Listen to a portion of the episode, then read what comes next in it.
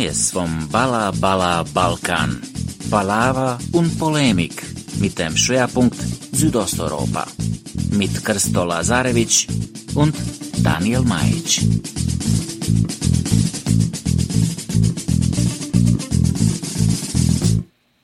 Liebe Zuhörerinnen und Zuhörer, wir haben etwas ganz Besonderes für euch. Wir waren nämlich eingeladen auf dem Literaturfestival in Heidelberg, auf dem Filet. Dank Jagoda Marinic, die ihr am Anfang und Ende auch hören wollt. Die war so freundlich, uns einzuladen, obwohl Daniel sie ständig auf Twitter beschimpft. Ähm, und wir reden über Literatur. Wir reden über Literatur aus Südosteuropa. Und wir haben einen Schwerpunkt auf das Werk von Cevat Karahassan. Ja, manche würden sagen, der Chronist des belagerten Sarajevo. Er ist kürzlich leider verstorben. Und deswegen beschäftigen wir uns schwerpunktmäßig mit seinem Werk. Wir stellen aber auch noch andere Autorinnen aus der Region vor und wollen euch ganz viele Bücher ans Herz legen. Es gibt aber eins, das ich euch besonders ans Herz legen möchte.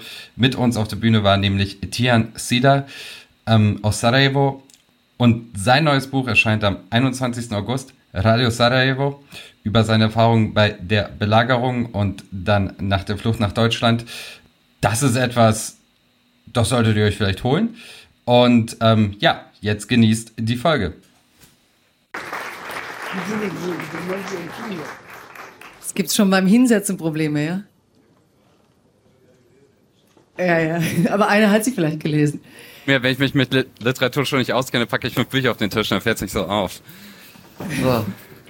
Ja, herzlich willkommen zum Balla Balla Balkan Live Podcast. Es ist deren Premiere auf einem Literaturfestival. Es ist, äh, glaube ich, auch für uns als Festival eine Premiere, dass ein Podcast hier live aufgezeichnet wird. Habt ihr eigentlich schon entschieden, wann ihr das äh, dann ausspielt? Wahrscheinlich im Laufe der nächsten Woche, oder? Ja. Also im Laufe der nächsten Woche auf allen Kanälen. Nee, ihr seid nur auf so Indie-Kanälen, gell? Ihr, euch gibt's ja gar nicht. Nein, uns gibt's ja über. Also, ja, oder? Echt. Der Mann ist ja arrogant geworden. Guck dir das mal an. Das ist echt. Oh, ich arbeite beim HR, mein Podcast gibt's überall. Ja, Daniel Meitsch verzeiht mir nicht, dass ich mit Slavoj Žižek reden durfte. Seither werde ich gedisst, gedisst, gedisst. Aber ich werde es überleben. Unseren Podcast gibt's überall abzurufen, mit allen gängigen Podcatchern. Also Außer bei Frau Marinic. Ja, genau. Bei mir wird es nicht, kommen Sie ins Haus. Überall, wo es Podcasts gibt. Also ich freue mich, dass Sie da sind. Tatsächlich hatte ich schon länger die Idee, weil Sie haben mal eine Folge über Literatur gemacht und ich finde, dass Sie mit dem Podcast etwas geschaffen haben, was im deutschen Sprachraum so fehlte nämlich ähm, ein Diskussionsformat für das, was in Südosteuropa passiert. Und ähm, sie informieren, sie streiten, sie bringen spannende Gäste rein, sie äh, kriegen inzwischen renommierte Preise, müssen ab und zu ins Fernsehen und dann so tun, als wären sie jetzt Experten für irgendwas. Äh, sie kriegen das ganz gut hin.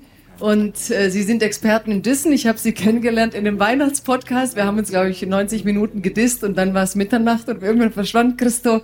Äh, dann war er wieder da. Sie haben getrunken. Ich weiß gar nicht. Es ist immer ein bisschen betrunken mit Ihnen, aber das ist auch ganz schön. Ich glaube, das passt auch so zur Balkan Energy. Sie wollten mich mit auf die Bühne haben. Ich sage, auf keinen Fall komme ich mit auf die Bühne, sonst, ähm, keine Ahnung, drei Männer und eine Frau, das sehe ich jetzt nicht. Also vielleicht doch. Okay, ich drehe mich um. Ich wünsche euch viel Spaß mit denen. Ähm, habe ich gerade erfahren, was machen die in meinem Rücken? Ich muss es kontrollieren. Moment, also ähm, Tian Zila hat gerade sogar erzählt, oder willst du es selber erzählen, dass er als Kind sogar mit Jevat äh, Karahassan ähm, aufgewachsen ist, der ja jetzt leider verstorben ist.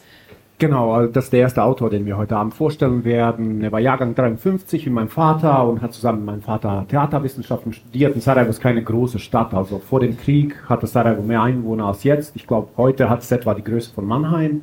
Und ähm, also man kannte sich und Jabba Du darfst es aufheben für die Momente, wenn es losgeht. Also. Siehst du, siehst du, das meine ich, das meine ich. Guck dir, schau dir mal, wie der umgeht. Ey. Man kriegt das, das was wir gegeben, aber sofort wieder das ja, ja. Ich, will, ich will sich nur selbst reden hören. Man merkt, dass man in Heidelberg immer nur zu Gast ist. So ist es. Auf jeden Fall. Auf jeden Fall. Jogo-Schicksal. Okay, also ihr merkt es, ich wünsche euch einen wunderbaren Abend ähm, mit dem Balla Balla Balkan Trio für heute. Ihr könnt es nachholen. Live-Podcast heißt nicht, dass ihr besonders laut lacht und dass ihr dauernd euren Namen zwischen reinruft, um nachher zu sagen, Podcast, das war ich. Live-Podcast heißt einfach, hört es euch nächste Woche nach. Und ähm, ich fände es toll, wenn es euch inspiriert, ähm, Bücher zu lesen von dort. Das wäre eigentlich der Wunschtraum und diesem Podcast zu folgen und den Debatten zu folgen und unseren eigenen Gedankenraum zu öffnen mit diesen dreien. Viel Spaß euch.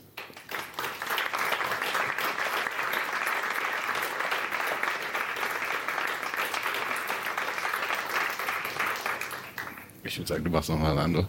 Ich weiß nicht, jetzt kommt's raus.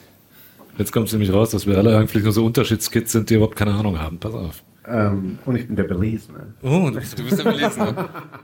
Na, das sind die beiden, die sich hochgeschummelt haben hier. Okay, ähm, so ihr beiden Upstarts.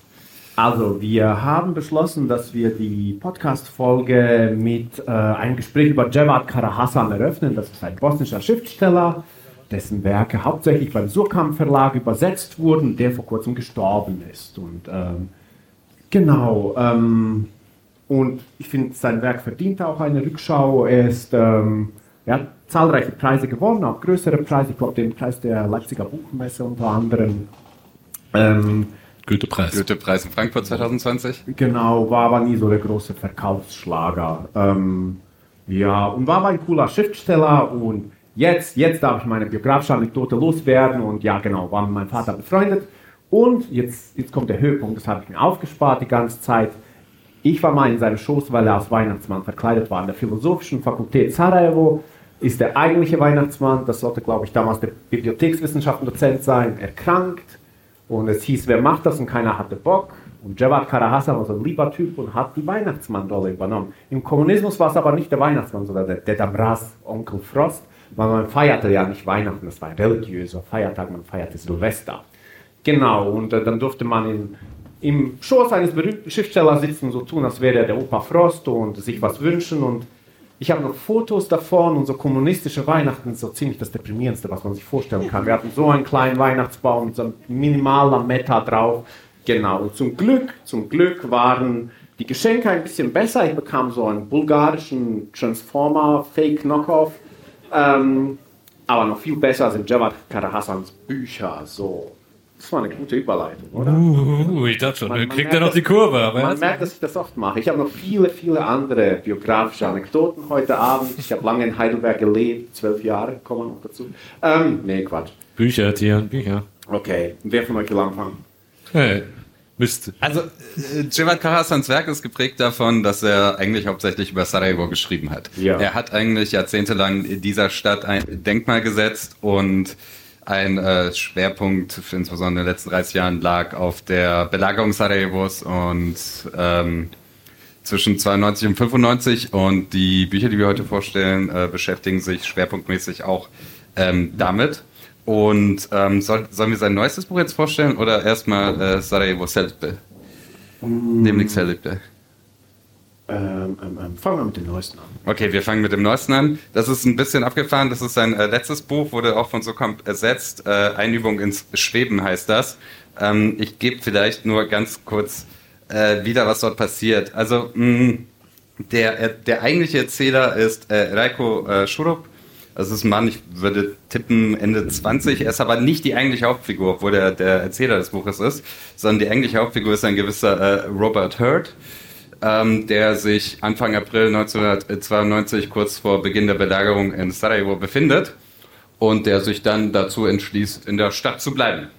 Ähm, warum ist nicht ganz klar. Ich meine, er ist, äh, er ist ein Professor, Altphilologe, der sich viel äh, mit altgriechischer Literatur befasst und mit dem Wesen des Menschen äh, und Heldengeschichten und ähnlichem. Und es wird eigentlich nicht ganz so klar, was er da macht. Ich meine, es gibt ja Menschen aus dem, er kommt aus Wales, er ist Waliser. Und es gibt ja Menschen, bei denen es irgendwie vielleicht sinnvoller sind, ist, wenn sie äh, 92 ins Belager Sarajevo gehen. Äh, Leute, die zum Beispiel, weiß nicht, Journalistin sind oder irgendwie äh, äh, Unprofor-Soldaten oder vielleicht auch bei Ärzte ohne Grenzen arbeiten oder so. Bei ihm ist es tatsächlich so, dass er keine äh, gute Legitimation und eigentlich gar keinen Grund hat, in dieser Stadt zu sein. Trotzdem entschließt er sich bei Beginn der Belagerung äh, seinem ja, quasi Ziehsohn, äh, Studierenden Reiko Schurup zu sagen, ich bleibe jetzt mal hier in der Stadt und äh, du führst mich ein bisschen rum. Also der Anfang ist schon völlig absurd. Also dass dieser Mann überhaupt dort ist, hat keine, keine wirkliche Logik. Und ich, also der Trick, den Carsten hier anwendet, ist halt zu sagen, naja, wir bringen hier eine Außenperspektive rein von jemandem, der keine direkte Aufgabe da hat. Das macht er ja absichtlich, um zu zeigen, ähm, wie jemand das betrachtet. Und im Karasans Werk ist es halt ganz, ganz üblich, dass manchmal so eine halbe, eine Seite was ganz Banales passiert im Alltag und dann wird eine Person vorgestellt und diese Person erzählt dir dann seitenlang, äh, was so ihre Philosophie des Lebens ist. was die Leute so machen. Also es gibt ein, eine Figur im Buch, äh, äh Shafik oder wie, Shakir? Bin gerade, ja, müsst ihr nochmal nachschauen. Äh, das ist ein, ja, ein Mann, der ist äh, relativ gläubig, äh, aber weigert sich aber zeitlebens irgendwie mit Arbeit anzufangen oder zu arbeiten, weil er glaubt, Gott hat uns alles gegeben, was wir brauchen, Allah hat uns alles gegeben, was wir brauchen. Warum soll ich meine Zeit mit Lohnarbeit totschlagen? Was soll das überhaupt? Und der auch, wenn es im Mai schneit, äh, sich weigert, einen Wintermantel anzuziehen, weil wenn das Wetter verrückt spielt, muss er ja nicht verrückt spielen. Was soll das Ganze? Ähm, also solche Leute kommen sehr, sehr oft in dem Buch vor und wenn man mal in Sarajevo war, weiß man, dass es diese Leute gibt. Also die sind, glaube ich, schon sehr oft an äh, reale Personen angelehnt, die, also es, es gibt schon eine Menge verrückte Leute in Sarajevo, die so sind und die kommen auch in dem Buch viel vor. Und die Grundfrage, die hier eigentlich gestellt wird, ist, und deswegen heißt das Buch auch Einübung ins Schweben. Also Einübung ins Schweben vielleicht als Lektion in Freiheit oder in, ja, vielleicht auch ins Sterben.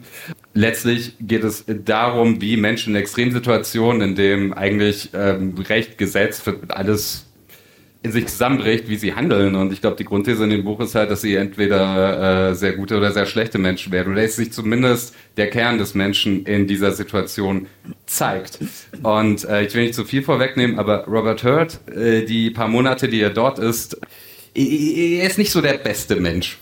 Also er fängt Anfang an, also er fängt irgendwie an, ganz viel zu kiffen, dann fängt er an, sich Teile zu ballern, dann fängt er an, sich an viel zu junge Frauen ranzumachen und so mit den ganz komischen Leuten in Sarajevo rumzuhängen. Und später macht er noch sehr, sehr schlimme Sachen, aber ich will jetzt gar nicht äh, zu sehr vorwegnehmen, was äh, in dem Buch noch alles passiert. Aber im Grunde ist es Kara Hassans Lebensfrage oder Lebenswerk ist, würde ich sagen, Porträt von Sarajevo gewesen. Und hier stellt er die Frage, wie, was sagt es über Menschen aus, wie sie sich in diesen Extremsituationen verhalten? Das ist die Grundfrage in dem Buch. Und ähm, genau, er hat halt, glaube ich, sehr bewusst einen Ausländer, der überhaupt nichts damit zu tun hat und irgendwie ein Intellektueller ist, der sein ganzes Leben mit Denken verbracht hat, in das Zentrum gestellt, um das aufzuzeigen. So, ganz grob. Interessant. Klingt ein bisschen so, als wäre er zum Ende hin in seinem letzten Roman dann doch ein bisschen sarkastischer geworden, als ich ihn ehrlich gesagt aus seinen früheren Werken in Erinnerung habe. Oder ja, wie ja. siehst du das? Also ich habe tatsächlich habe ich. Ich habe es angefangen zu lesen. Ich muss Schweden noch nicht gelesen, aber das Frühwerk ist äh, nicht annähernd so verspielt. Ne? Das Frühwerk ist eigentlich eher Karahassan übernimmt diese philosophische Stimmen, die er da anderen Figuren genau. in den Mund legt. Man muss auch Bock drauf haben. Wenn man Bock drauf hat, ist es sehr cool. Aber ich habe auch manchmal Tage, an denen kann ich es mir nicht antun. Da ist mir ein bisschen zu viel Ethikunterricht. Ähm, aber so, da sagst du aber was. Ne? Also, das ist immer die Frage. Also, wir reden über den Verstorbenen, muss auch. Aber ich habe ich hab, äh, Javad Kadhassan immer gerne gelesen. Aber erstens, ich brauchte immer Pausen, wenn ich einen ja. von ihm. Dann brauchte ich, glaube ich, ungefähr ein halbes Jahr Pause, bevor ich irgendwie das nächste auch nur ansatzweise lesen konnte. Ja. Äh, weil es kann sehr anstrengend sein, dieses Philosophieren. Und äh, äh manchmal kann, konnte er auch nerven. Also manchmal, ja. manchmal ist er dann auch abgeschweift. Äh, vor vielen, vielen Jahren, wenn ich mal ganz kurz auch eine Anekdote erzählen darf, war ich mal zu einer Veranstaltung im Literaturhaus äh, in München, extra aus Frankfurt hingefahren. Äh, auf der Bühne organisiert war die Lesung von Juli C. Damals fand ich sie noch ganz cool. Ähm, aber ich bin nicht wegen ihr hingefahren, sondern weil da saßen auf der Bühne Jevad Kadahassan, Bora Cosic, Wladimir Arsenievich und ganz am Ende äh, kam dann noch, äh, hat Juli C. noch einen Freund auf die Bühne gebeten, den könnten sie alle kennen. Dann kam nämlich ein junger Mann auf die Bühne äh, mit einem sehr schwarzen Haaren und sehr akkuraten Scheitel und hat eine Geschichte die er gerade am Schreiben war, vorgelesen über seine Erinnerungen an seine äh, bosnische Großmutter und wie er da sich einmal an Pflaumen überfressen hat und was weiß ich was alles. Äh, kurz, es war Sascha Stanisic, der gerade an äh, seinem ersten Roman arbeitete. Hin und her, aber auf jeden Fall war da auch Jevad Kadahassan und der hat dann irgendwas, äh, einen Text vorgelesen. Ich weiß nicht mehr, wofür es Symbol war, aber es ging um Pressspanmöbel. Und er hat irgendwas über Pressspanmöbel und irgendwie Pressspanmöbel als Sinnbild der westlichen Zivilisation und was da alles falsch läuft. Und da habe ich auch gedacht, so, Gerard, bitte. also ich will jetzt, das klingt jetzt nach Anti-Werbung, das sind nämlich sehr intelligente Sachen, die er auch schreibt, aber manchmal, ich bin ganz froh, wenn du sagst, es konnte auch saumäßig, es kann auch saumäßig anstrengend. Sein bester Freund ist auch so ein Franziskaner aus Sarajevo und äh, ja. äh, man merkt in der Literatur schon, dass er echt viel mit ihm redet und glaube ich dann manchmal einfach so die Gespräche teilweise übernimmt. Trotzdem würde ich empfehlen, dass man so ein, zwei Sachen liest von ihm. Äh, zum Beispiel eben dieses Tagebuch der Übersiedlung, was ich hier in der ersten Auflage habe, und zwar in der englischen Übersetzung verlegt in Sarajevo. Auf Englisch heißt es Exodus of a City, auf Deutsch heißt es Tagebuch der Übersiedlung. Beides sind eigentlich ziemlich aufgeladene Titel. Im Original ist es einfach Neben Excelitbe, also Tagebuch eines Umzugs. Es ist wirklich, also es heißt Umzug und sie haben es mit Übersiedlung übersetzt, was ja schon komisch ist. Und die andere Übersetzung war, es gab, es wurde zum zweiten Mal übersetzt, das Buch wurde in den 90er Jahren schon mal übersetzt, aber ich weiß nicht, wer Tagebuch der Übersiedlung, weißt du, was das andere Aussiedlung. war? Aussiedlung, genau. Ja, ja. Aber eigentlich sagt er, also Salice heißt umziehen. Und aber das war den, glaube ich, nicht bedeutungsschwanger genug. Deswegen Ja, ja, hat man Übersiedlung daraus Das gemacht. folgt so einem Muster. Ich, äh, so Bücher ähm, aus dem ehemaligen Jugoslawien, wenn, wenn sie ins Deutsche übersetzt werden, so extrem mit Pathos und Kitsch aufgeladen schon, ähm, was den Titel angeht. Weil ich glaube, man unterstellt den Käufern, dass sie das brauchen. Wenn sie so zum Balkan schauen, dann wollen sie das Würzige und Rakia und alles riechen und so ein bisschen nach Knoblauch. Und dann braucht man so einen, so einen schmissigen Titel. Also das äh, Buch von Milenko Jergovic, so der best, das beste Beispiel dafür, das heißt Rot, auch im Original, und das bedeutet einfach Familie, Geschlecht, könnte man sagen. Es hat so einen Aspekt von Geschlecht, aber es ist nicht ganz dasselbe semantisch wie Geschlecht im Deutschen. Familie. Und ich glaube, auf Deutsch heißt es die verrückte Geschichte meiner Familie durch die Jahrhunderte oder so ein Scheiß. Es ist, es ist so aggressiv dumm übersetzt, dieser Titel. Und ich, habe ihn mal getroffen, habe ihm gesagt, ich finde den, ich finde den Titel völlig unerträglich. Äh, Wieso hast du ihn so übersetzen lassen? Oh, Sie haben mir gesagt, so, so ist es halt besser in Deutschland. So.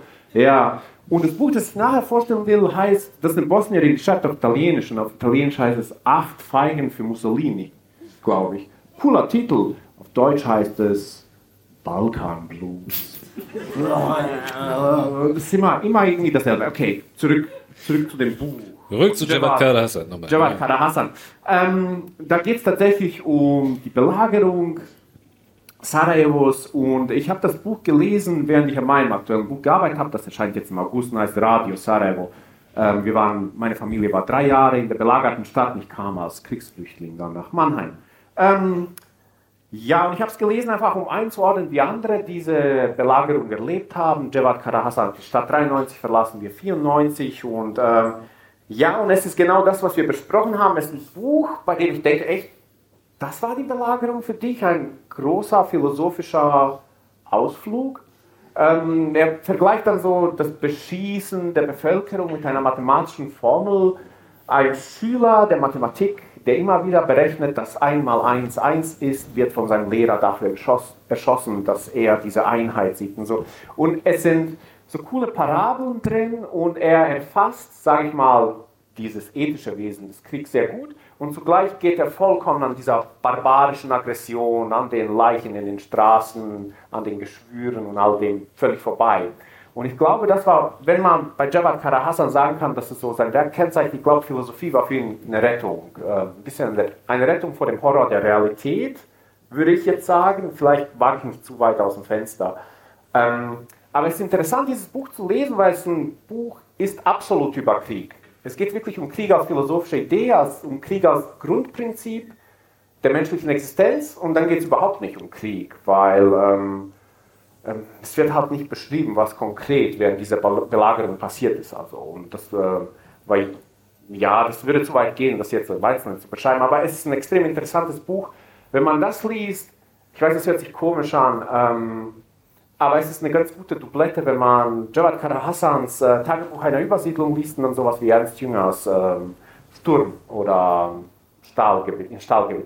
Weil das sind zwei Menschen, die Krieg als Philosophie zu verstehen versuchen, aufgrund unterschiedlicher Art und Weise. Und ich habe das dann so ein bisschen geswitcht, habe beide gelesen. Den einen, der so ein bisschen faschistisch ist, und Javad Kara Hassan, der ein absoluter Pazifist ist, ein absoluter ähm, Gläubiger an die multikulturelle Gesellschaft.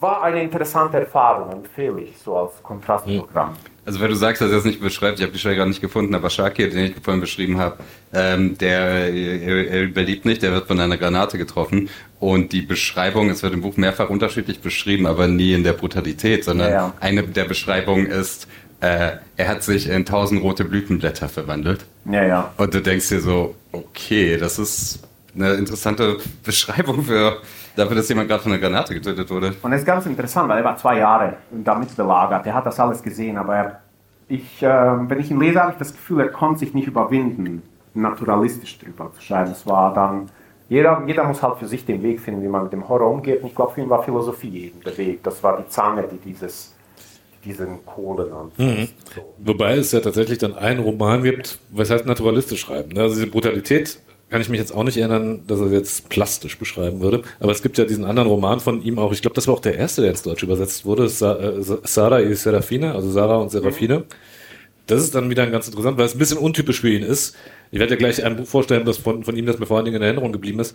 Äh, äh, falls man vielleicht jetzt, nachdem mir ein bisschen nach Anti-Werbung geklungen hat, äh, gesagt, das ist nicht meins, dann kann ich von, äh, von Jared Hassan auf jeden Fall Sada und Serafina ähm, empfehlen. Das ist die Geschichte von einer, äh, von zwei am Anfang Mädchen aus Sarajevo, und zwar in den 40ern, einem, einem äh, bosniakischen Mädchen und einem jüdischen Mädchen, äh, die eng befreundet sind und äh, ist sehr dramatisch und so befreundet, dass halt auch dieses äh, bosniakische Mädchen dann versucht, als ihre jüdische Freundin deportiert wird, äh, mit, äh, mit sich mitdeportieren zu lassen.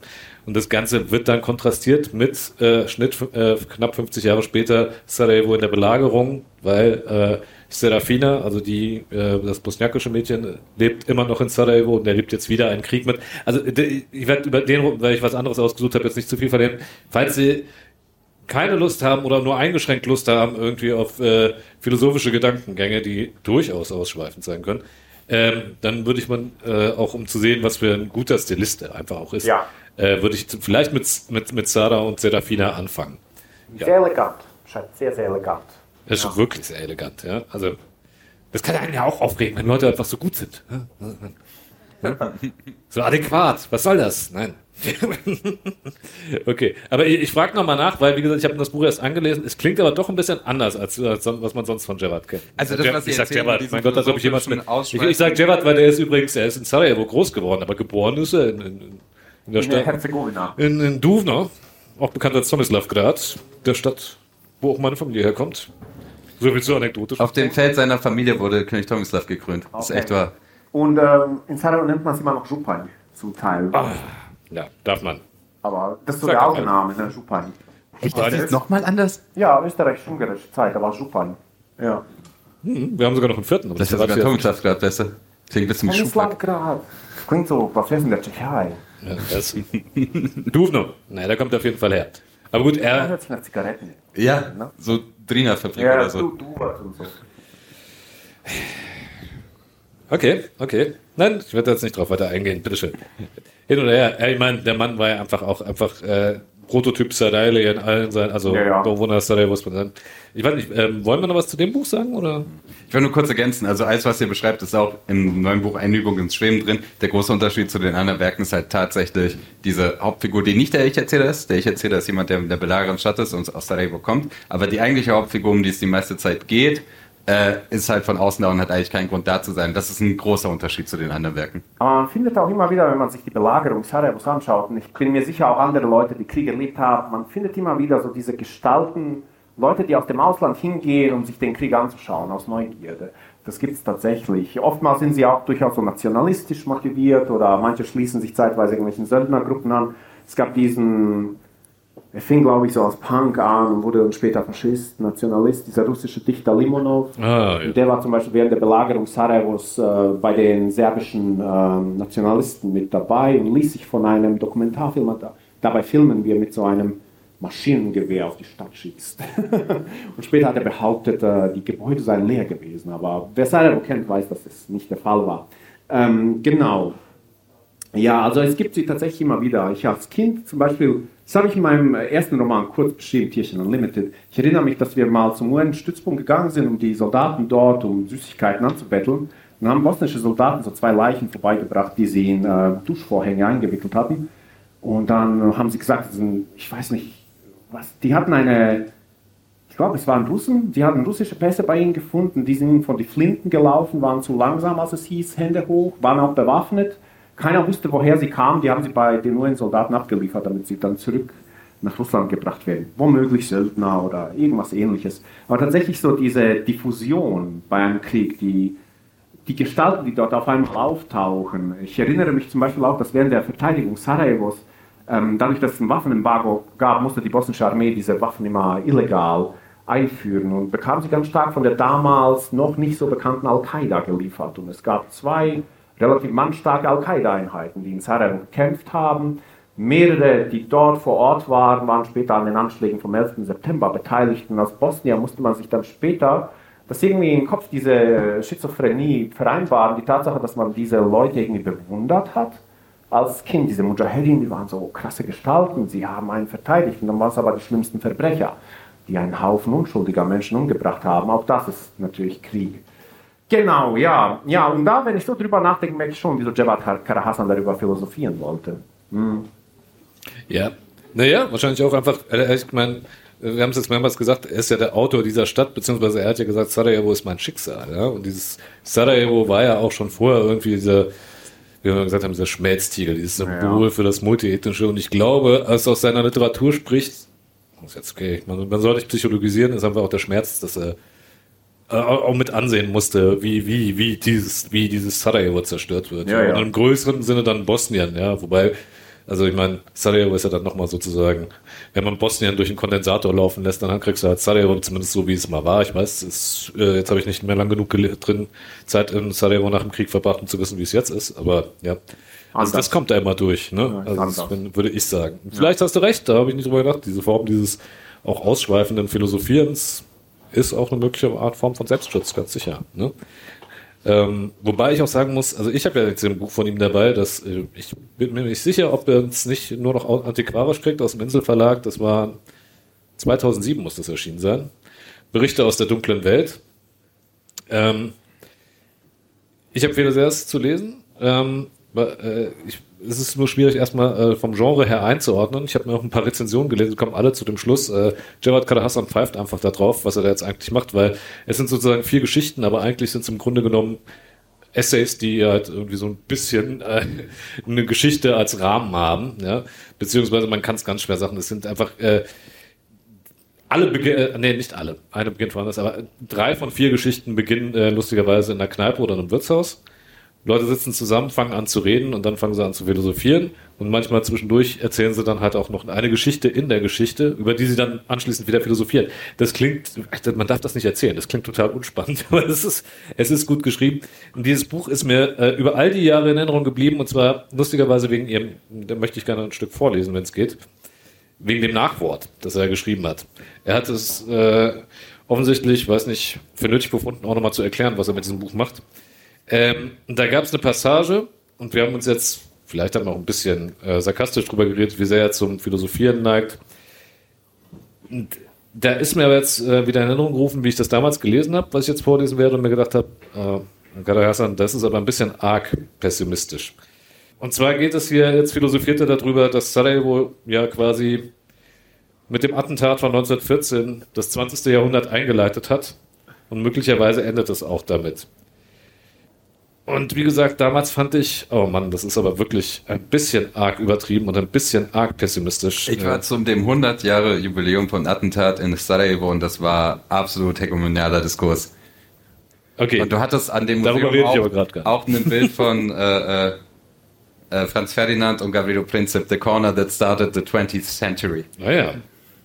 Ja, also was Jabba Kadhasan dazu schreibt, ist das hier. Das Intermezzo der für das 20. Jahrhundert charakteristischen bürgerlichen Demokratie endete am 6. April 1992 in Sarajevo, vier Brücken flussabwärts der Lateinerbrücke, also da, wo das Attentat auf Franz Ferdinand stattfand. An diesem Tag wurden auf der Vrbanja-Brücke Suada Dilberovic und Olga Sucic ermordet. Sie demonstrierten gegen einen Krieg, der offiziell mit ihrer Ermordung begann. Wieder zwei Opfer, wieder eine Brücke in Sarajevo und wieder ein Krieg, mit dem etwas Neues begann. Wir können noch nicht wissen, was da begann. Wir wissen nur, dass es im Endstadium der politischen Gesellschaftsform einer bürgerlichen Demokratie, wie wir sie im 20. Jahrhundert kennengelernt haben, nicht im geringsten ähneln wird. Und wir wissen, dass dieses Neue mit dem Bosnischen Krieg 1992 bis 1995 begonnen hat, der sich vornehmlich durch eine Gegenaufklärung auszeichnete und jene Werte kompromittierte, auf denen die bürgerliche Demokratie aufbaut. Äh, noch ein kleines Stück weiter. So geschah also das scheinbar Unmögliche. Im 20. Jahrhundert hat keine einzige Schlacht in Bosnien die Welt nachhaltig verändert. Bosnien beherbergte keine einzige internationale Konferenz, bei der globale Fragen gelöst oder auch nur verhandelt worden wären. Bosnien stieß keine einzige ökonomische oder technische Neuerung an, die global oder regional bedeutsam gewesen wäre. Und doch betritt dieses Jahrhundert die Bühne der Weltgeschichte über eine Brücke in Sarajevo und verlässt sie über eine andere Brücke ebenfalls in Sarajevo. Zwischen diesen beiden, zwischen Lateiner und Vrbanja Brücke, liegen vier andere Brücken, und etwas mehr als 70 Lebensjahre im kurzen 20. Jahrhundert. wie gesagt, damals habe ich irgendwie gedacht, das klingt doch sehr, sehr negativ, äh, pessimistisch, was er da schreibt. Und jetzt irgendwie 15 Jahre später muss ich sagen, Jawad Karasa hat damals ein bisschen mehr begriffen als ich. Also, denn ich glaube, wer unseren Podcast hört, wir kommen, glaube ich, auch öfter mal drauf zu sprechen, dass man eigentlich aus dem, was speziell in Bosnien passiert ist, beziehungsweise im ehemaligen Jugoslawien, doch eigentlich eine ganze Menge für Rückschlüsse und äh, viel lernen könnte, wäre das, was gerade, was wir in Westeuropa eigentlich so beobachten politisch. Deshalb. Schick von Nationalismus, Rechtspopulismus, nee, gibt's nur, gibt's nur Gegenaufklärung. Ja. So ein Balkan-Ding. Das macht man in zivilisierten Ländern nicht. Wie viel hat die AfD gerade im Fragen? Egal. Ähm, ja. Ja.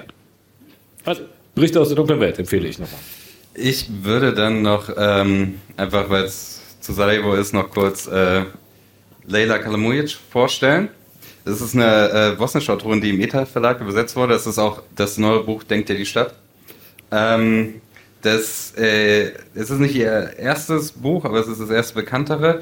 Ähm, und also wir dachten uns auch ehrlich gesagt, also drei Männer, die sich beim männlichen Auto unterhalten, geht nicht. Deswegen, deswegen äh, stellen wir jetzt noch mal ein paar Autorinnen aus der Region vor, die gute Arbeit machen.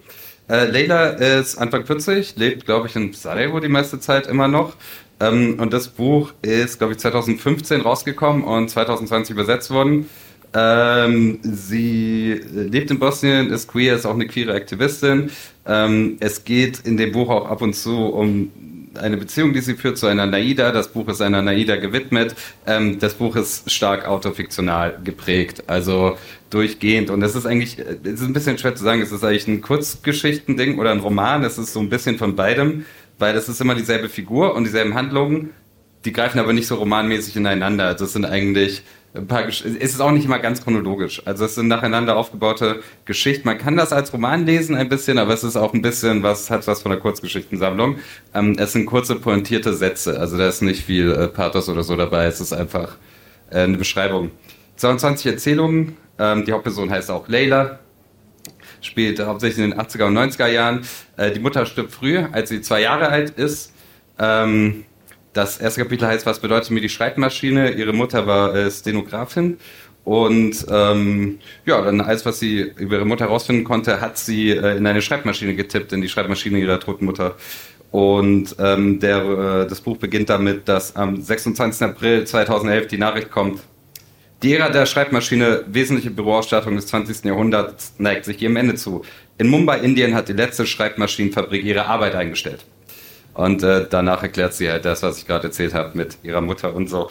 Ähm, ihre Großeltern kommen aus Sarajevo, da verbringt sie einen Teil des Krieges. Äh, der andere Teil der Großeltern kommt aus Schied, das ist ja, eine Kleinstadt an der kroatisch-serbischen Grenze auf der serbischen Seite. Und sie beschreibt natürlich, dass sie mit ihrem Weggang einen Verrat betreibt. Naja, der erste Verrat ist natürlich, ist, die Leute leiden weiter, ich komme weg.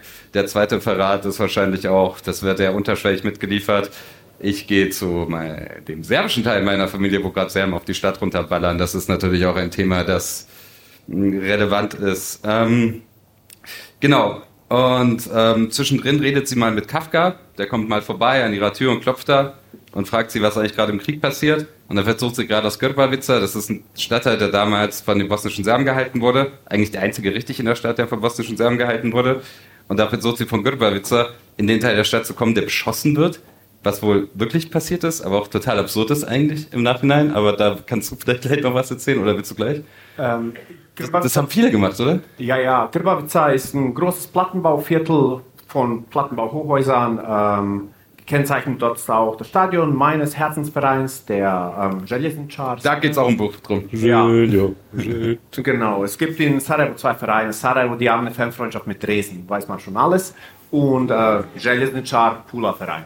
Ähm, genau, auf jeden Fall, Grbavica ist eines der größeren Viertel und durch diese Architektur mit den Hochhäusern war es schnell besetzt, schnell von Scharfschützen durchsetzt, aber bot auch viele Fluchtwege und Schleichwege hin zu den Brücken, sodass man nach Cengicvila ähm, oder Dolac Malta, den anderen Vierteln, auf der anderen Flussseite fliehen konnte oder Otoka, was äh, hinter Grbavica war. Aber Grbavica war auch nicht lang besetzt. Ich glaube, 92 wurde es befreit schon ja. und Ende 92, Anfang 93 Und äh, wenn man nach Sarajevo geht, was ich unbedingt empfehle, wirklich ohne Ironie, gehen Sie mal nach Sarajevo, dann werden Sie sehen, dass die ganzen Plattenbauten immer noch die ganzen Pockennarben des Beschusses der Granaten tragen. Und diese gigantischen kommunistischen Hochhäuser von Grbavica sehen wirklich wie so Monolithen, die von, äh, von irgendeinem Monster angefressen wurden, aus. Also das ist ein ganz cooles Viertel.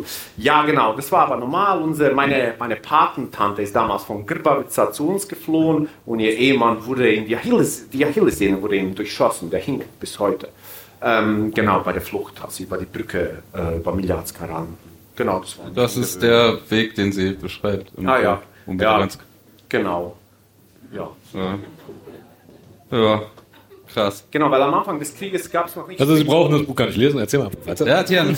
Erst später, während des Krieges, wurden so ähm, Müllcontainer mit Bauschutt gefüllt und dann hat man so Schleichwege etabliert, wo man, wo man ohne beschossen zu werden durchrennen konnte. Aber am Anfang war das noch nicht möglich und du hattest entweder diesen Weg in das nächste, in das weiße Plattenbauviertel Ottokar, was aber sehr offen war, sehr leicht beschossen wurde, oder bist äh, dahin gegangen, wo die äh, bosnische Armeepräsenz besonders stark war. Und das war die andere Flussseite, das war Cenic, Mila Genau, so erinnere ich mich zumindest. Also ich ähm, war ja noch Kind. Okay. Genau, und viele, viele sind da geflohen. Manche sind auch gar nicht über die Brücken geflohen, sondern durch den Fluss gewartet nachts. Das gab es auch. Und ja, genau. Ich mache das kurz fertig, dann äh, habe ich zwei, drei Fragen an dich. Äh, also genau das wird, also das, was du gerade erzählt hast, natürlich nicht ganz gleich, aber so die ganze Gesamtsituation der Menschen sich befinden wird beschrieben und dann kommt Kafka da rein und fragt sich, was hier eigentlich los ist die ich Person versucht zu erklären und Kaffee ist irgendwann, das ist mir zu absurd hier, was läuft. Das ist, das ist selbst, das ist auch mir zu krass. Äh, vielleicht ganz kurz, also wie schon gesagt, ihre Mutter stirbt, ihre Mutter stirbt früh, der Vater ist Alkoholiker, die Großeltern äh, müssen sich kümmern, äh, versterben dann aber auch und das ist. Äh, Wieso eigentlich Kafka? Es ist eigentlich, es klingt immer so freundlich, wenn man es ist auch lustig. Warum Kafka? Das geht weil sie 13 war und Kafka gelesen hat, weil Kafka gerade da war. Also der Prozess okay. lag gerade da, sie hat es mit 13 gelesen und dann ist er halt reinkommen und das sie ist wie im deutschen Feuilleton. Jedes Mal, wenn irgendwas Surreales passiert, oh, das ist so Kafkaesk. Aber ich glaube, dass die Autorin tatsächlich mit 13 Kafka gelesen hat. Das glaube ich auch. Und deswegen ist ja auch egal, Entschuldigung. sich anbietet. Wir können ja nichts dafür. So. Gut, es ist auch eine queere äh, äh, Geschichte dabei und es ist ein sehr, wirklich ein sehr, sehr großes Buch. Ich empfehle es. Ich finde auch, es ist, äh, also der ETA Verlag ist wirklich sehr, sehr toll, ähm, aber also das Buch hat viele Leserinnen in Deutschland verdient. Äh, Denkt ihr, die Stadt ist das äh, neuere Werk. Das ist ein bisschen anders aufgebaut. Das hat äh, 16 Erzählungen und das ist kein Roman, das ist nicht autofiktional und es spielt auch nicht alles in Sarajevo. Man könnte es denken, weil die erste Geschichte in Sarajevo spielt, aber da, trick, da Leila uns schon ein bisschen aus weil so wie die Geschichte anfängt, denkt man, ah ja, wieder Belagerung Sarajevos und dann kommt raus, das ist nicht, nicht der Kern der Geschichte. Aber ich will nicht zu sehr darauf eingehen. Äh, die zweite Geschichte heißt Mozart gegen Mozart. Da geht es um so Jugos in Wien und die verkaufen äh, Tickets für Klassikkonzerte an Touris im ersten Bezirk. Und die kommen natürlich alle aus dem ehemaligen Jugoslawien und dann betteln, dann müssen die so Mozart-Kostüme anziehen und so ein Zeug. Naja, solche Geschichten sind da drin, meistens randständige Personen, arm, queer, diskriminiert. So, Leila äh, Kalamujic auf jeden Fall lesen. Aber wir hatten es gerade mit Sarajevo. Du hast ein Buch über Sarajevo geschrieben, darfst aber heute nicht draus lesen, weil es Ende August erst kommt. Genau. Ähm, Meine Lektorin ist Bosnierin, auch aus Sarajevo, und sie will mich umbringen. Aber wahrscheinlich wirklich, oder? Ja. Okay, dann äh, müssen wir uns alle noch ein bisschen gedulden. Wir dürfen aber drüber reden. Okay, das ist gut. Ich darf nicht drauf vorlesen. Mhm. Aber jetzt mal ehrlich, also ich meine, Kader Hassan beschreibt sehr viel, was er erlebt hat. Nicht autofiktional, aber schon viel. Leilas Buch ist sehr autofiktional. So wahrscheinlich der bekannteste bosnischstämmige Autor in Deutschland, Sascha Stanisic, Herkunft. Ich meine, das ist ja auch seine Lebensgeschichte quasi. Ja. Äh, können bosnische Autoren eigentlich nur darüber schreiben, was sie selber erlebt haben? Haben die keine Fantasie oder? Also ich habe drei Romane geschrieben, die nichts mit meiner Biografie zu tun haben. Wirklich. Also mein zweiter Roman spielt sogar in einem vollkommen erfundenen Land. Und es geht um äh, so ein kommunistisches Land in den 70ern am Mittelmeer, das Flipper verbietet. Und die Jugendlichen spielen heimlich Flipper. Der Roman hat sich 500 Mal verkauft. Ähm. Nach heute Abend 550 Mal. 502.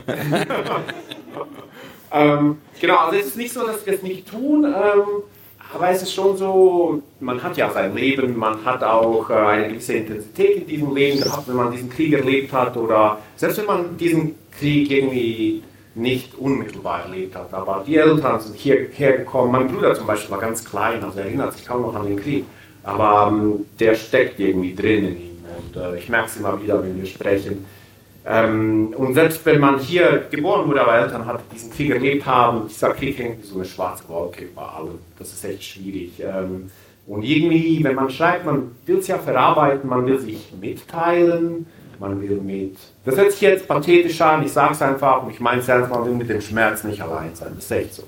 Ähm, genau, also wir haben ja, was ich meine, beschreibe Radio Sarajevo, dass äh, letztendlich sind beide meine Eltern psychisch erkrankt nach dem Krieg und zwar schwerwiegend. Ähm, genau, irgendwann war, war ich hier Pfleger. Ähm, das deute ich nur so ein bisschen an, ich beschreibe es leicht, aber es ist wichtig, uns zu verstehen, was uns der Krieg angetan hat. Das ist nicht so, dass wir nach Deutschland gekommen sind, er war vorbei und Krieg geht nicht vorbei. Das ist wie Krebs, das äh, geht mit der Mission, kommt zurück. Und es passiert in Schüben. Und meine Eltern waren vor dem Krieg, äh, hatten beide einen Doktortitel, waren Dozenten an der Universität, unheimlich fitte, kompetente Menschen. Nach dem Krieg waren sie regelrechte Karikaturen, Wracks. Man kann sich das nicht vorstellen. Ähm, man kann sich auch nicht vorstellen, was es war, mit diesen Menschen aufzuwachsen. Ähm, Genau, also man hat halt dieses Leben und irgendwie ist es oftmals, muss ich einfach so sagen, da stimmen gewisse Klischees über, über Menschen, die einen Krieg überleben. Oftmals ist es ein tragisches und ein bisschen abgefucktes Leben und man will es verarbeiten, man will sich mitteilen, man will anderen Menschen so ein bisschen das verständlich machen. Ich glaube, Literatur, wenn man schreibt, ist immer so der Versuch, so eine Musik, die man im Kopf macht, Sprache zu übersetzen, um erstens mal selbst zu verstehen, was für eine Musik läuft, um sie mit anderen zu teilen. Ist dieser Versuch, das so zwei Hirne intimen Kontakt haben. Das kann ja auch über die Grenze des Grabes hinaus passieren. Das ist schon was Cooles, sage ich mal. Also ja, wir können auch über andere Sachen schreiben. Sascha Stanisic hat zum Beispiel ganze Erzählbände geschrieben. Er hat ein Buch über Brandenburg auf dem Land geschrieben, das ist ja. Ja, das war ja, natürlich ein bisschen. Wenn ich da mal anmerken darf, ist aber auch eine Frage dessen, was irgendwie deutsche Verlage annehmen. Ne? Also ich meine, wir reden ja jetzt über Sachen, die ins Deutsche übersetzt wurden. Natürlich schreiben bosnische bosnische Autorinnen und Autoren und aus den anderen Ländern Jugoslawiens auch ganz andere Romane, aber ich denke dir irgendwie, der deutsche Verlag veröffentlicht das, wenn da irgendjemand, also wenn da nicht Krieg oder Hitler drin vorkommt, wird es schwierig. Ähm, oh, ja. Aber Mussolini wird gekickt aus dem Titel. Mussolini, genau, stimmt. Also ja, Mussolini aus dem Titel raus. Ne? Also es gibt zum Beispiel einen ähm, bosnischen Autor, den ich extrem gut finde, ein aktueller lebender Autor, Faruk Šehić, der hat gekämpft im Krieg, der ist ein dekorierter Soldat. Und seine ersten drei Romane, ähm, Unter Druck heißt der, erste Under Pressure, die wurden, die haben, er hat den Literaturpreis der Europäischen Union bekommen. Ähm, in England gab es drei gigantische Rezensionen im Guardian, der wird gefeiert international. Sascha Stanisic und ich haben uns zusammen darum bemüht, dass seine Bücher ins Deutsche übersetzt werden. Wir haben einen Verlag nach dem anderen angebettelt. Aber uns wurde gesagt, das ist halt straight Kriegsliteratur. Der schreibt wirklich über den Krieg, über die Kämpfe. Er beschreibt zum Beispiel sie, er und seine Einheit, stürmen einen Graben, dort liegen die Leichen der, der Feinde, die man erschossen hat, und sie gehen dann ihre Taschen durch und gucken, ob da was Wertvolles ist. Nein, Faruk Šehić schreibt, das ist autobiografisch, er findet das Familienfoto eines Toten und putzt sich die Zahn zwischendurch damit. Das ist natürlich brutal und zynisch und es ist aber dieser Krieg, dieser Krieg, so wie ihn die Soldaten erlebt haben. Und Faruk äh, ist ein fantastischer Autor, diese, dieses diese Literatur, die sich zwischen diesen, dieser Frenetik des Kriegs, der absoluten Brutalität bewegt und dann diesem Nachleben, das von posttraumatischer Belastungsstörung, psychischer Krankheit, Alkoholismus gekennzeichnet ist. Also diese Waage zwischen... Apropos, mein Bier ist leer. Als etwas Urmenschliches, als ein Bedürfnis ein regelrechtes, als etwas, wo es keinen Entkommen gibt. Und Krieg als etwas, das den Menschen vernichtet, das scheint keiner so gut. Ich habe die ganzen amerikanischen Kriegsautoren gelesen, The Things They Carried und Matterhorn, die ganzen Vietnam-Veteranen, so, Fahrungsgeschichte ist noch besser. Aber wir haben keinen einzigen deutschen Verlag von denen. Und da stellt sich der Preisträger des deutschen äh, Buchpreises hin und äh, ja, Sie sagen trotzdem nein. Ja, ja, ja, also Sascha Stanisic hat natürlich äh, hat was zu sagen. Die Verlage haben gesagt, oh, nö, das wird niemand kaufen, es ist halt über Krieg. Also man möchte Krieg, ja, aber man möchte den poetischen Krieg, man ah, möchte den soften Krieg. Ne? Ähm, ja, ja, das ist äh, so ein Ding. Ich wollte eigentlich nur damit sagen, dass ich glaube, einfach auf dem deutschen Buchmarkt kommt doch nur sehr, kommt naturgemäß nur ein winziger Ausschnitt dessen, was an Literatur produziert wird, überhaupt an. Ja. Und da hat man gewisse Vorlieben. Ne? Also, wenn man sieht, was von auch äh, gestandenen Leuten, äh, die auch auf dem deutschen Markt sind, David Albahari übersetzt wird und was nicht. Ne? Also, wenn man mal so freundlich, äh, wenn nicht der Holocaust drin vorkommt, dann ist es ja unwahrscheinlich, dass es übersetzt wird. Ne? Ähm, aber ich wollte auch nochmal sagen, du solltest darüber ganz ruhig sein. Der hat nämlich noch nie Messer Selimovic gelesen. Ich habe den gelesen. Also, ich habe nur nicht der schon der Tod gelesen. Es tut mir leid. Bitte, bitte schlag mich nicht. Der ist mit. Ich weiß, es ist gut. Es liegt in meinem Schrank. Es, es, ist, kommt bald. Du echt, ja. ich nehme jetzt mal die Zwischenposition, es war halt das Lieblingsbuch von, von meinem Vater. Und es ist für mich so ein bisschen wie. Es, es ist auch eins von deinen Lieblingsbücher. Ja, es ist so wie die Beatles, also es ist schon genial, aber es ist auch so ein bisschen, was der Papa hört. Und so. Hey. Also keiner würde sagen, es ist schlecht, aber es ist jetzt auch nicht Punkrock. Es, es ist ja, es ist nicht Punkrock, natürlich ist es nicht Punkrock, es ist einfach ein Meisterwerk, verdammte Axt. Es ist tatsächlich das nächste. The Clash nicht, oder was? Was äh, die bosnische Literatur so an Proust-Literatur produziert, das ist schon genial. Schon, der Derbe schon der Tod. Okay, Leute, es tut mir leid, ich muss jetzt kurz eingreifen, weil wir sind schon weit. Okay, tut mir leid, sag das noch dann. Das ist egal, wir, wir überziehen eh. Also, wer soll ich habe mit dem DJ geredet, der hat gesagt, wir können ein bisschen länger machen. Also, bitte nicht. Ähm. Es hieß vorhin, ich würde hier Getränke bekommen. Jetzt ist es schon wieder. Also, also wir wissen jetzt. Jagoda, also Jagoda hat ja vorhin schon gesagt, dass wir hier ein bisschen geschummelt haben. Du darfst ja nicht aus dem Buch vorlesen, weil dich ansonsten deine ähm, Lektorin tötet. Aber äh, du darfst uns, nachdem wir jetzt die ganze Zeit über Sarajevo geschrieben haben, ja kurz erzählen, was deine Perspektive ist und worum es in deinem Roman gehen wird. Ähm, ist kein Roman, ist tatsächlich ein Memoir. Also es ist Ach so. ein autobiografisches Buch über unsere ähm, dreieinhalb Jahre im Krieg, die Flucht nach Deutschland, erst Mannheim, dann Pfalz, äh, dann auch Kaiserslautern, Flüchtlingsheime. Später bilden den Abschluss des Buchs, aber das Buch ist zu 90 Prozent halt, äh, was wir so, der Krieg, was wir erlebt haben, die ähm, das wir uns im Keller versteckt haben, die wir vor Langeweile, weil unsere Eltern weg waren, die Väter waren an der Front und die Mütter waren auf dem Schwarzmarkt, haben versucht, Essen zu finden. Und wir haben, wir Kinder sind durch irgendwelche ähm, ausgebrannten Geschäfte gelaufen, haben Porno-Zeitschriften für UN-Soldaten gesucht, die haben wir bei ihnen gegen Süßigkeiten getauscht oder wir haben bei den UN-Soldaten um Süßigkeiten gebettelt. Und ja, ähm, das hört sich ähm, vielleicht nicht ganz so spannend an. Für mich war es aber spannend, diesen Krieg aufzuarbeiten. Aber ist jetzt so ein Teil davon nicht in Tierchen Unlimited? In deinem ersten Buch kommen doch auch, da geht es auch um junge Menschen in Sarajevo in der genau. Belagerung. Ja, ja, da habe ich so ein paar Sachen erwähnt. Aber Tierchen Unlimited, mein erster Roman war tatsächlich so ein Spiel mit den Gedanken, was wäre, wenn ein anderer diesen Krieg erlebt hätte. Da habe ich auch mit vielen Freunden aus Sarajevo geredet, was sie so für Sachen erlebt haben. Die habe ich eigentlich auch verarbeitet. Oder anderen Flüchtlingen. Und der letzte Roman Krach handelt ja von ähm, 18-, 19-jährigen äh, Punkrocker, ja. der hier in der Ecke aufwächst, hier bei Heidelberg. Nee, Landau war es, oder? Nee, der wächst in Karlsberg auf. Ach ja, das stimmt, das ist ein fiktiver Ort, aber es ist schon so, ja, ja. so eine Mischung aus Lautern und ein paar Orten in der Nähe. Ja, stimmt, stimmt, da wird auch viel Pfälzisch geredet. Das, äh, also ich meine, du warst ja auch ein junger Punk, ne? Also das hat ja Elemente von dir drin, aber der ist zum Beispiel in Deutschland geboren und aufgewachsen. Also du hast bisher, genau, du hast bisher die Figuren immer so mit Elementen aus deiner eigenen Lebensgeschichte gehabt habt, du hast immer diese Verfremdung gehabt, die waren immer ein bisschen anders drauf. Genau. In deinem neuen Buch geht es tatsächlich um das, was ihr erlebt habt, autofiktional. Ja, ein bisschen, ähm, oder? Ich habe tatsächlich versucht, dieses Ding, autofiktionale Ding zu vermeiden, so biografisch möglich zu schreiben, ohne zu viel zu verfremden, aber ich habe schnell gemerkt, also wir sind in so einem Plattenbauviertel aufgewachsen. Ich hatte einen Freundeskreis von irgendwie 500 Kindern. Die musste ich reduzieren. Die musste ich zu drei, vier Kindern zusammenfassen. Also schnell stößt man die Grenzen, wo man denkt, wenn ich jedes Kind vorkommen lasse, dann sagt jedes Kind einen Satz und die Leser können sich nicht mehr merken, wer wer ist. Und ich selbst hasse so Bücher, wo ich mich irgendwann frage, wer ist das jetzt? Also äh, dieses Dostoevsky-Ding, ich finde, er hat es manchmal gut gemacht, der Idiot, da funktioniert es, da weiß man immer, wer wer ist, aber wenn man böse Geister liest, also ich finde so ab Seite 400 böse Geister. Das hey, das jetzt ist voll okay, mein Tolstoi ist brutal. Ja. Vor allen Dingen haben sie ja immer alle Zweitnamen. Ja.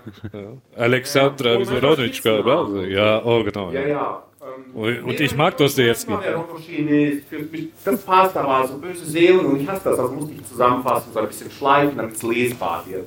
Genau, aber das ist äh, so eine Erinnerung. Genau. Ja. Sind wir gespannt, wann erscheint's? 21. August, also bald. Alle bin selbst gespannt. Ja.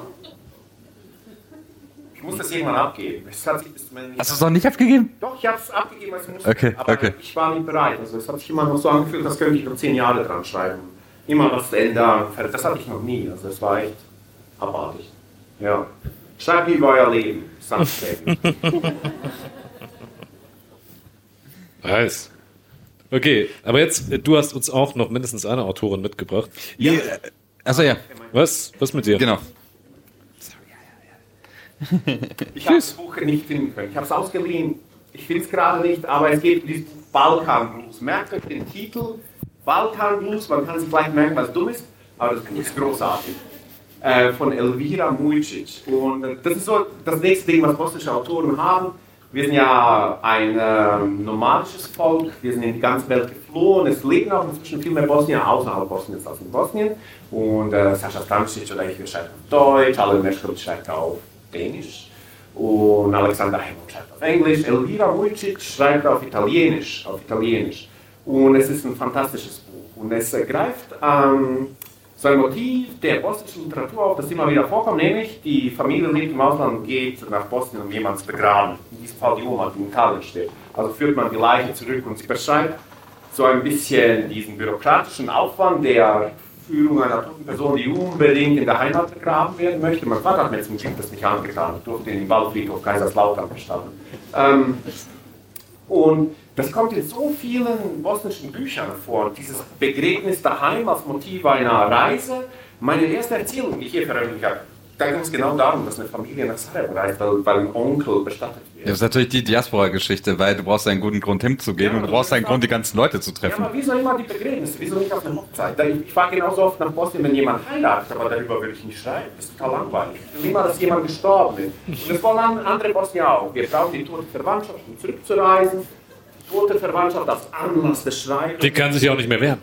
Das die kann sich nicht mehr wehren. Ja, kannst schreiben, was du willst. Und Elvira Mutsch, das Gute bei ihr ist, sie ist nicht aus Sarajevo, sie ist aus Srebrenica, der Ort dieses Völkermords an Bosnien. Und Srebrenica hängt über dieser Familie. Das steht im, also, es steht wie so ein Monster im Kreis dieser Familie. Man kann nicht drüber reden, man nähert sich dem Thema immer wieder an. Und im Mittelpunkt des Buchs steht ein total zärtlich beschriebenes Geschwisterverhältnis. Geschwister, die diese Oma bestatten wollen, diese Reise aus, ähm, aus Italien nach Srebrenica machen. Das ist wirklich ein elegant geschriebenes, lockeres, lustiges, aber auch trauriges, bittersüßes, tolles, tolles Buch. Es erschien mitten in der Pandemie.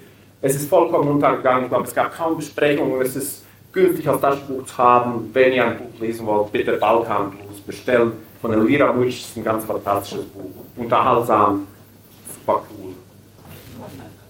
Es gut ja. Aber der war keine Hassan ist auch. Also am Anfang klang das bisher, als würden wir den gar nicht empfehlen wollen, aber eigentlich finden wir den schon eigentlich ziemlich gut. Nicht eigentlich, nein, wir finden, wir lieben Javad Kadahassan. Wir sind, also ehrlich gesagt, wir, bei uns kam die Nachricht an, wir waren, wir haben ja mal eine lange Literaturfolge gemacht. Das ist der Grund, warum der Jagoda uns eingeladen hat, weil es jetzt komischerweise glaubt, wir hätten Ahnung. Ähm, äh, oder auch nicht. Ähm, äh, großes Versäumnis war, also wir konnten einfach nicht alle machen, die wir wollten. Und ich hatte mir, wir hatten uns Gerald Kadahassan, ich zumindest, hat mir das aufgehoben, weil ich gedacht habe, der ist ja gerade in Deutschland. Wenn wir das nächste Mal eine Literaturfolge machen, dann interviewen wir ihn. Und jetzt ist er halt tot. Und er hat auch lange Zeit zwischen Graz und Sarajevo gependelt, kann ganz gut Deutsch, ist für unseren Podcast natürlich auch äh, relevant. Also klar kannst du mal jemanden overvoicen, aber für ein längeres Gespräch ist es ziemlich nervig. Deswegen. Äh, ich hätte ihn so gerne interviewt halt und jetzt ist äh, haben ja, genau, manche Chancen länger, verpasst man halt. Wir ja. hatten länger die Idee, ihn äh, zu interviewen. Als ich in Mariendor war, war der auch mein Nachbar. Der hat eine Straße weiter gewohnt. Äh, aber gut, ich war nie auf seinem Schoß, als er dann am Rast gespielt hat. Da hast du auf jeden Fall gewonnen beim Anekdotenspiel. Echt jetzt? Ja. Waren die original oder? Nein. Nein, in Jugoslawien gab es auch von allen, wie man noch aus. Unsere He-Man-Figur sah aus wie nach dem Stimmt, die waren immer so ausgebleicht. Die ja, ja, genau, das war ein He-Man Tschernobyl. Aber die Adibas-Shirt waren schon echt. Kommt drauf an. Aber manchmal hatten sie auch es richtig gemacht, also richtige Namen, aber dann war es Nike-Zeichen und dann stand Reebok darüber oder so. Ja. naja. Jugosport. Jugosport waren diese jugoslawischen Sneaker, die nach so also wir haben alle Basketball gespielt und nach drei Basketballspielen vollkommen auseinandergebaut. Ey, du lachst die Jugoplastiker äh, äh, Sneaker heute gehören, glaube ich, zu den teuersten, die du ja, kaufen kannst. Genau. Also das ist wirklich vierstellig oder so. Jugoplastiker. Und die haben, glaube ich, die Sohn für Jugo, Jugosport gemacht. Und mhm. heute sind diese miesen Schuhe, die auch unfassbar mhm. hässlich sind, super teuer ja. bei eBay. Jetzt schweifen wir ein bisschen ab, oder? Also bei äh, bisschen, bisschen. Ja, ist gut. Ist ja. Nee, äh, wir haben noch ein paar Sachen mitgebracht. Wollen wir es jetzt ähm, vielleicht noch machen oder oder kann, kann ich kann. oder ja so kurz, äh, Dubravko Gresic, leider. Ja, wo wir gerade bei Leuten sind, die dieses Jahr gestorben sind, ne? Ähm, und die sich nicht mehr wehren können. Ja, ich dachte mir, ich mache mir heute Abend einfach und ich nehme Bücher, die ich schon mal gelesen habe.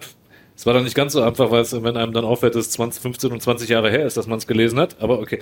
Nee, ich wollte noch mal den traurigen Anlass nehmen, daran zu erinnern, dass es eine großartige Autorin von uns gegangen ist dieses Jahr, neben Javad Karasan, nämlich Dubravka Ugresic. Sie stammt nicht aus Bosnien, sie stammt aus Kroatien. Ähm, und auch in ihrem Werk insbesondere, also Dubravka Ugresic hatte eine Karriere äh, im ehemaligen Jugoslawien, äh, vor allen Dingen halt als, als Literatin im Sinne von ähm, durchaus spektakuläre Romane, sehr, sehr sprachlich verspielt, sehr ähm, auch surreal, äh, also eher stilistisch gearbeitet und dann kam brach der Krieg dann in Kroatien aus. Sie wurde zur Persona non grata, weil sie sich ganz explizit gegen Nationalismus entschieden hat und äh, dagegen ausgesprochen hat. Äh, also musste das Land Kroatien haben Scheiterhaufen mit ihren Büchern gemacht. So, ja, das, also das war so das Niveau von da, Gegnerschaft, dem sie ausgesetzt sehr, war. Politisch war sie schon immer, aber so als dezidiert politische Autorin trat sie danach vor allen Dingen in der Wahrnehmung hier im Westen dann in Erscheinung, als sie das Land dann verlassen hat. Ähm, und ähm, es gibt eine Menge Romane von ihr, von denen ich nur ein paar gelesen habe, weil ich sie vor allen Dingen als politische Essayistin zu kenne und schätze. Für mich war das biografisch, als ich das so, ach, wann habe ich das erste Mal gelesen? Ganz jung war ich nicht, aber 18 oder so etwas, also 18, 19. Ja? Und ich meine, jetzt, äh, ich bin ja auch Bosnier, aber ich bin ja nicht einfach nur Bosnier, ich bin ja bosnischer Kroate. Und äh, das heißt, ich bin kroatischer als alle anderen Kroaten. Ne? Es gibt ja am meisten liebt man Kroatien, wenn man nicht da wohnt. Ne? Aber nein. Auf jeden Fall in den 90ern, wie die Stimmung halt so war. Äh, nicht nur, dass ich bosnischer Kroate bin, sondern ich bin ja auch noch Gastarbeiterkind ne? in Deutschland. Und hier sind wir sind die Mega-Kroaten. Ja? Weil wir wissen auch, wir wissen hier mega die Kroaten in Deutschland, die wissen auch nicht nur was, die wissen gleich für, für nicht nur was für Kroatien gut ist, sondern auch für Bosnien. Ne? Also hin oder her. Auf jeden Fall, ich wie man merkt, wenn ich mich so daran erinnere, ich bin in etwas, freundlich gesagt, nationalistischen Haushalt aufgewachsen. Äh, und da merkt man sich manchmal dann halt doch, was einen so zum Nachdenken gebracht hat und vielleicht äh, so eingeleitet hat, dass man mal ein bisschen anfängt zu reflektieren, was für ein Schwachsinn man da glaubt. Und das ist für mich immer mit, auch mit diesem Namen verbunden, vor allen Dingen Dubravka Ugresic. Und ihren Essays, die sie in diesem Buch hatte, und in einem anderen, das gibt es allerdings wirklich, das hier gibt es noch zu kaufen, das andere gibt es nur noch ähm, antiquarisch. Äh, das heißt, auf Deutsch hat es den da haben sie sich keinen bescheuerten Titel ausgedacht. Das heißt, auf, auf Kroatisch heißt es Moja Medici Fikcionar. Also eine Mischung aus Dictionary und Fic Fiction, ja. Und da haben sie es auf Gott, auf Deutsch haben sie ihm dann den englischen Titel My American Fictionary gegeben, was eine gute Lösung ist. Weil wer weiß, was sonst rauskommen wäre. Kroatien Blues oder so etwas. Ja. Ähm, Adria, wenn es aus Kroatien Adria ist. Was Blues, mit Adria, Adria Blues. Die genau. Balkan-Ecke im Kaufland heißt auch nicht mehr Balkan-Ecke, das ist jetzt die Adria-Ecke. Ja, Adria hat auf jeden Fall mehr, kannst du, kannst du 20 Cent mehr verlangen für den Eimer als im Balkan-Eck. Ja. Ich werde es jetzt kurz fassen, ich werde jetzt mal nicht draus vorlesen, ich werde es einfach nochmal ganz kurz nochmal als Empfehlung, da, weil sie nicht mehr unter uns war. Dubrovka Urisic setzt sich in diesem Buch mit ihrer Erfahrung, die sie in den ersten Kriegsjahren in Kroatien gemacht hat, sozusagen als öffentliche Oppositionelle äh, und damit auseinander, was eigentlich, wie, wie sich Nationalismus sozusagen auf die Gedankenwelt äh, der Menschen auswirkt, wie sie damit konfrontiert wird und was eigentlich Menschen leisten müssen, leisten in Klammern, um sozusagen sich selbst zu belügen, ähm, um diese Narrative dann bedienen zu können oder sich diesem Narrativ des Nationalismus anschließen zu können. Ne? Da geht es um die Frage darum, wie schaffen es Leute irgendwie äh, das, was sie bis gerade eben abgefeiert haben, jetzt gerade eben zu verteufeln. Ja, wie schaffen sie es, sich eigentlich gerade eine komplett neue äh, Vergangenheit andichten zu lassen, in der sie halt alle die Helden, die bis gestern Helden waren, zu Teufeln erklären und die, die bis gestern irgendwie von ihnen selbst geschmäht wurden, zu den neuen Helden und so etwas. Das ist in zahlreichen, durchaus manchmal auch anstrengenden äh, Essays hier zusammengefasst. Und wenn Sie Dubrovka Ugrisic noch nicht kennen, lesen Sie dieses Buch danach werden sie sie lesen wollen. Und deshalb, da, dabei belasse ich es jetzt mal. Ich habe ich hab da noch Sachen rausnotiert, wie man vorlesen könnte, aber wir haben jetzt. Lassen wir es einfach bei dieser Eindringung. Eine Autorin würde ich noch gerne vorstellen, ich halte es auch kurz. Ähm, das ist äh, Lana Bastasic, äh, Jahrgang 86, sie wird hoffentlich noch lange unter uns weilen. Ähm, ich weiß, dass Lana eine großer Fan von Dubravka Ugresic ist und zwar so groß, dass sie zwei Tätowierungen hat, die mit Romanfiguren aus äh, äh, ihrer Welt zusammenhängen und sie hat eigentlich, es wurden, glaube ich, inzwischen zwei Sachen ins Deutsche besetzt von ihr. Das Buch davor ist eigentlich das wirklich Wichtige, das ihr lesen solltet. Das heißt im Deutschen Fangt den Hasen, Ufati Seza. Der Grund, dass ich es jetzt nicht mitgenommen habe, ist, dass wir es im Podcast schon besprochen haben. Also da könnt ihr es dann nochmal nachhören. Äh, und das, was sie hier macht, äh, Mann im Mond, äh, ihr neuestes Werk ist auch eine Kurzgeschichtensammlung und äh, also wie bei Leila ähm, denkt ihr die Stadt, eine Kurzgeschichtensammlung und es ist aus der Perspektive von Kindern geschrieben, ähm, die alle so sechs, sechs bis 16 Jahre alt sind äh, und die Themen sind ja Alkoholismus, religiöser Fundamentalismus, Antisemitismus, toxische Männlichkeit, Missbrauch von Kindern. Eigentlich nicht so die schönen Themen, aber was man Leute in Bosnien ja gut können, ist nicht so schöne Themen auch äh, lustig aufzuschreiben. Das klingt brutal, aber so ein bosnischer Humor ist schon echt derb, ne? Ist auch schlimmer als in Kroatien oder Serbien eigentlich. Aber auch witziger. Ja. Ohne und Apocalypse Now. ja, und, äh, wo kann ich mich herhängen? Ja, das beschreibt auch dieses Buch ganz gut eigentlich. Ja, ja. Ähm, in dem Buch, die, die Kinder und die Du wolltest es kurz machen. Die Kinder und die Personen haben fast nie einen Namen und es sind wirklich Horrorelemente, weil die Sachen passieren, die, wenn sie von Kindern erzählt werden, doch viel grausamer ist. Also ich weiß nicht, ob ihr diese Horrorfilme kennt, wo Kinder irgendwie mitspielen. Das ist auf jeden Fall so das Niveau, auf dem das hier stattfindet. Ähm, oh, das sind, äh, Hat er nicht gerade gesagt, das ist lustig? es ist, das ist überhaupt nicht lustig, das Buch. Achso. Hat er nicht gerade eben Es gesagt? hat ein paar lustige Elemente drin. Achso. Und man jetzt Ich finde es lustig, wenn Kinder. Ich glaube, nein, nein, das meine ich nicht. er ist Serbe. Was soll man sagen? Er ist Serbe. Also streng genommen komme ich aus Tuzla, aber okay, okay. Ähm, Das macht es eigentlich nur schlimmer. Ja, was ist Tuzla, gute Stadt? Hast, hast du, bist du so ein Lokalpatriot gegen Tuzla? Ja, okay. Na egal, äh, ich werde jetzt gar nicht zu sehr drauf eingehen. Äh, zwölf Kurzgeschichten aus der Sicht nicht, von Kindern, relativ brutal. Äh, Lana Bastasic, bitte lesen. Ja, jetzt ist auch gut. Wie, wie beenden wir das jetzt hier? Das war so Chemnitz von Bosnien. Alter! Hey, mal ganz kurz. Tuzla wurde im Oktober 1943 von den Nazis befreit und ist, glaube ich, die einzige Stadt in Bosnien. Weißt du, die Stadt wurde von den Nazis befreit? Das stimmt nicht. Die Nazis haben niemanden befreit. Was ist wurde los mit dir? Von den Nazis durch die Partisanen befreit. Ist das Ach so. grammatikalisch korrekt? Also die Partisanen haben die Stadt im Oktober 43 befreit und seitdem wird diese Stadt von Linken regiert, ja? Da war nie die SDA oder so. Also Tuzla ist zwar echt abgefuckt und die Luft da sollte man lieber nicht atmen und ich glaube, die äh, Welcher Lungenkrebsrate König ist wurde da extrem hoch gekrönt? und die Arbeitslosenquote auch. Aber weißt du, also in Deutschland ist irgendwie... Oder? Alter, warum? Nein, stimmt nicht. Sloboda. Sloboda Tuzla, Mann. Sloboda Tuzla. Aber sie haben inzwischen einen zweiten Fußballverein. Weißt du, wie der heißt? FC City Tuzla. Ohne Witz. Hat das? Ja, das frage mich auch nicht. 16.000? Keine Ahnung. Irgendwo 100.000. Also es war die drittgrößte Stadt in Bosnien. Ich glaube, Sind da Sendezeit gemeldet. inzwischen wiederholt, aber wahrscheinlich auch nur wegen dem Gefängnis. Ähm, hey, du sagst voll okay. Ja, ja, klar. Wir haben den Salzsee, Mann. City. Ja. Das hört sich mondän an. Tuzla City. Was ihr gerade City, hört- Manchester United. Okay, also was ihr gerade hört, ist so eine Arroganz von Leuten aus Sarajevo gegenüber Tuzla. Sehe ich ein. Aber von jemandem aus Tomislavgrad lasse ich mich hier nicht verarschen. Also bei uns ist ein König gekräht worden. Ich weiß nicht, was bei dir war. Also bitte schon. Äh, König Tvrtko, sagt ihr was? Weißt du, Tuzla? Der hat zumindest eine Statue da, keine Ahnung. Ja, ist ja- Kann jeder irgendwo hinstellen, bitte dich. In Tomislavgrad gibt es eine Franjo Tutschmann-Statue. Was soll man da machen? Also, Und im Flughafen. in den gibt es nicht in Tomislavgrad, nein. Achso, sag er. Ja, und ich, ich wollte äh, noch sagen, äh, Nikola also Tesla war Serbe. Danke. Nein, ähm, ich hoffe, wir konnten euch ein paar Literaturtipps geben und der größte Literaturtipp ist natürlich, dass ihr Tian Silas Radio Sarajevo vorbestellt. Ja. ich kann es auch nur empfehlen.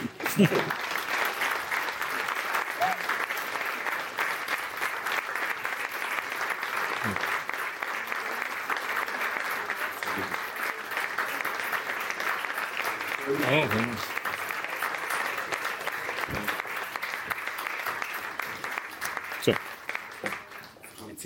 Ich komme jetzt noch mal rein als Oh, Animations... jetzt- jetzt, sie Ja, muss noch was weiß, sagen, sie ich muss weiß, noch ich, was ja, sagen. Ja, ja, ich muss noch was sagen. Ich muss, ich muss euch eigentlich sagen, wie viele Leute gefehlt haben, ja, aber ich muss damit leben, was ihr so gebracht habt. Wo war Slavenka Drakulic? Hm? Wo war Slavenka Die Drakulic? ist in unserem letzten Podcast schon dabei. Ja, gewesen. ja, ja. wir sind- ja. Und vor allem, warum sprecht ihr eigentlich ein Buch von, ich habe gesagt, Tichan Sila auf einmal? Tichan Sila. Tian haben wir doch Wir gesagt. haben Tieren gesagt. Tichan. Entschuldigung, achso, Entschuldigung, wir müssen es aussprechen wie das deutsche. Feu- Tijan, Tijan. Tijan Schiller. Tijan, Tijan Schiller. Nee, ich habe hab irgendwie nach drei. Minuten kapiert, dass jemand. Wow. Nee. Tijan, Schreib mal ein Tijan, Buch über Mexiko. Tijan, Tijan Unlimited. Ja, ist Tijan egal, Unlimited. sagt irgendwas. Hauptsache, Jagoda kommt nicht zu Wort. So. Ja, ja. Tijan Unlimited, Tierchen Unlimited habe ich dann. Hörst du wieder, ich spreche die ganze Zeit Tian falsch aus. Da habe ich gedacht, Tijan, bis ich kapiert habe, ihr redet von Tierchen Unlimited. Tierchen, Tijan Unlimited. Tierchen. Kleine Tiere. Ja. genau. Ja, Tian Unlimited. Also das klingt ehrlich gesagt wie so Import-Export-Firma. Das lassen wir mal lieber. Also ich würde mal sagen, wir machen das jetzt so, der Daniel Meitsch, der schneidet das ja und der kann das eigentlich eh nicht wirklich. Letztes Mal haben wir, glaube ich, sieben Stunden gewartet, ob unser Podcast nachts um zwölf überhaupt gespeichert wird. Der meint so, irgendwas stimmt nicht mit meinem Ding. Zwei Stunden vor Weihnachten reden und dann, er speichert ganz komisch. Es war eine reine Glückssache. Dann wollte er schneiden, er hat gar nichts geschnitten. Aber ich wollte ihn jetzt nötig. nichts hast du geschnitten, nicht mal die schlechten, also egal. Aber auf jeden Fall, ähm, Es hat halt nicht jeder einen ganzen Rundfunksender zur Verfügung. Auf jeden Fall, aus Gründen. Auf jeden Fall, auf jeden Fall ähm, machen wir das jetzt so. Äh, wir machen einen Abschlussapplaus für die drei Jungs, weil ich fand's toll, dass ihr es riskiert habt, euren Podcast mal live zu bringen. Und er kann doch schneiden, so ein bisschen. Er steht, arbeitet bei, glaube ich, irgendwo auch beim Hessenschau, macht irgendwie schlechtes Fernsehen da. Und, ähm, Ich mache gar keinen Fernsehen dabei. na, ich glaube, er macht schon lange Teletext machst du manchmal. Teletext, er macht den. Macht er wirklich? Er hat manchmal Teletext geschickt, das ist super witzig. Genau. Aber er kann schneiden, kann er, kann er tatsächlich. Und er könnte es ja so schneiden, dass ähm, der Applaus dieses Publikums am Ende entscheidet, wie viele andere Literaturfestivals Bock haben auf Balla Balla Balkan Live. Und das wird jetzt der Applaus, den werden wir schneiden. Also, please.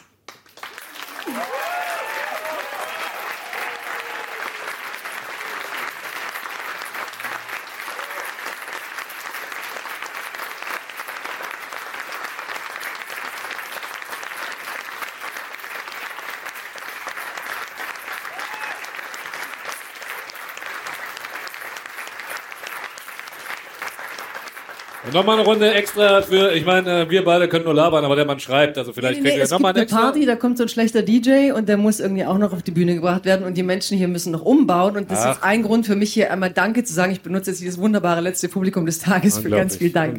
Also ich habe hier Leute, die sind mit mir seit zwölf und ich glaube, die waren sogar vor mir hier auf dem, diesem Zelt, deswegen stehe ich noch aus wie Sommer, weil früh morgens war Sommer, jetzt ist Herbst. Und ähm, auf jeden sie Fall Winter. einmal ganz großen Applaus für diese Menschen, die sogar, wenn diese Schnösel sich wegen Bier beschweren, sofort mit dem Bier kommen und wirklich allen alle Wünsche von den Augen ablesen. Ganz, ganz lieben Dank an dieses tolle Team, das seit Tagen hier fast zwölf Stunden täglich Publikumsverkehr, Autorenverkehr und Fotografieren an dem Monetake. Also einen ganz großen Applaus an das ganze Team, würde mich sehr, sehr freuen.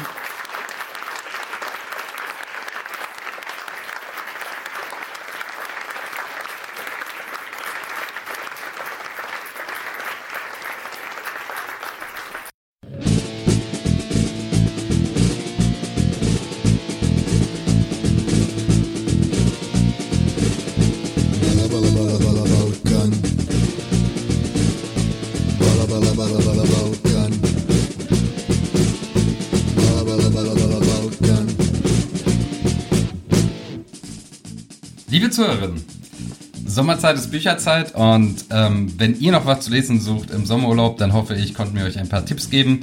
Äh, die Bücher, die wir besprochen haben, findet ihr auch alle verlinkt auf unserer Homepage ballerballer-balkan.de. Dort findet ihr auch verlinkt die legendäre Weihnachtsfolge, die wir mit Jagoda gemacht haben und auch die Folge, in der ich mit äh, Tian über sein letztes Buch gesprochen habe, Krach, was ich auch sehr empfehlen würde. Und ich hoffe, wir konnten euch ein bisschen Inspiration zum Lesen geben. In diesem Sinne, bis bald und Laco Noc.